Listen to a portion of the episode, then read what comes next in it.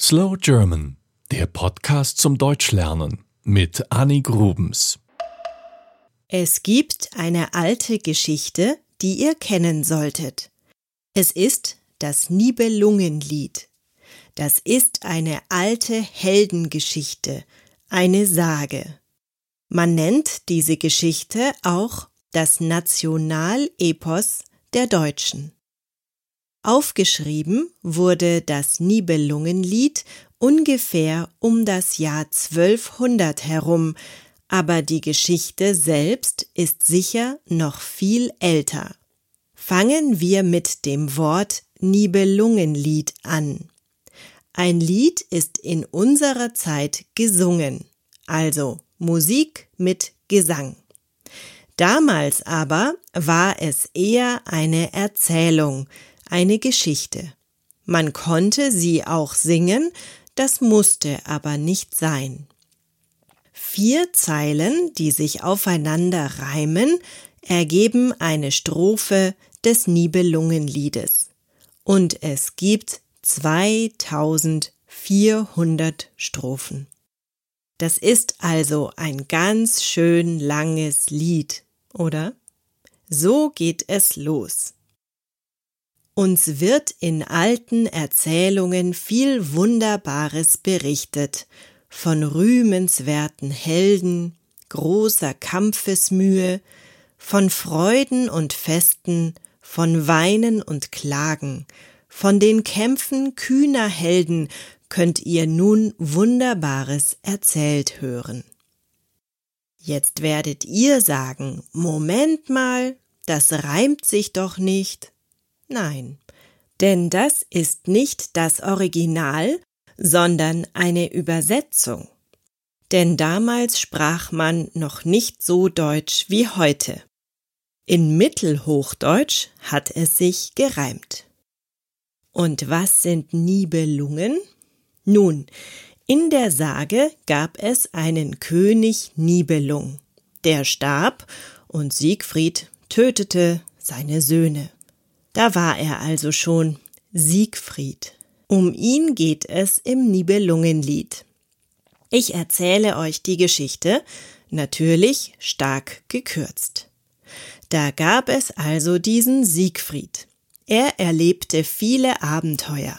Zum Beispiel kämpfte er mit einem Drachen. Er tötete den Drachen und badete in seinem Blut. Davon wurde seine Haut fester, fast wie Horn.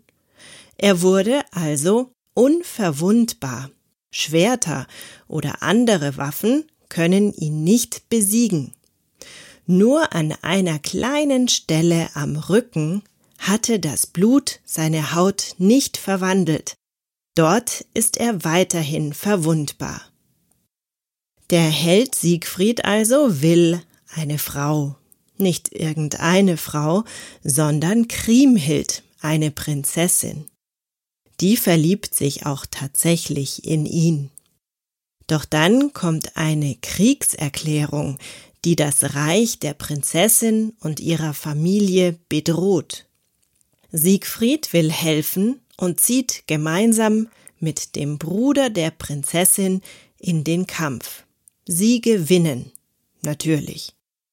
Jetzt ist der Bruder dran. Er heißt Gunther. Und er sucht auch eine Frau. Er möchte unbedingt die schöne Brünhild haben. Da ist er nicht der Einzige. Viele Männer buhlen, also werben, um Brünhild. Sie ist stark und mutig. Sie möchte nur den Mann haben, der sie im Kampf besiegt. Das versuchen viele Männer, sie schaffen es nicht und werden getötet.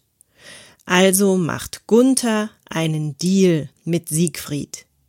Siegfried soll ihm helfen, Brünhild zu besiegen. Dafür darf Siegfried dann seine Schwester Kriemhild heiraten. Der Plan funktioniert und es gibt eine Doppelhochzeit. In der Hochzeitsnacht jedoch wehrt sich Brünhild. Wieder muss Siegfried helfen. Beide Male denkt Brünhild, ihr Mann hat sie besiegt. Siegfried war nämlich unsichtbar. Danach ist für einige Jahre alles ruhig. Doch dann streiten die beiden Frauen miteinander. Welche hat den besseren Ehemann? Kriemhild erzählt Brünhild davon, dass Siegfried sie eigentlich besiegt hat, nicht ihr eigener Mann. Daraufhin wird Siegfried getötet. Kriemhild lässt den Nibelungenschatz bringen. Das ist ein Schatz, den der Drache damals bewacht hatte. Und sie fängt an, das Gold zu verteilen. Ihr Onkel will den Schatz retten und versenkt ihn im Rhein. Aber die Geschichte ist noch nicht zu Ende. Ihr erinnert euch ja, 2400 Strophen hat das Lied. Also, tief Luft holen, es geht weiter. Kriemhild ist jetzt allein. Sie hat keinen Mann mehr. Also muss ein neuer Mann her. Ein König wird ihr neuer Mann. Sie zieht zu ihm ins Hunnenland, bekommt einen Sohn und könnte glücklich sein, aber sie ist es nicht. Sie will Rache. Sie lädt ihre alte Familie zu einem Fest ein. 1060 Ritter und 9000 Knechte kommen zu ihr ins Hunnenland, also nach Ungarn.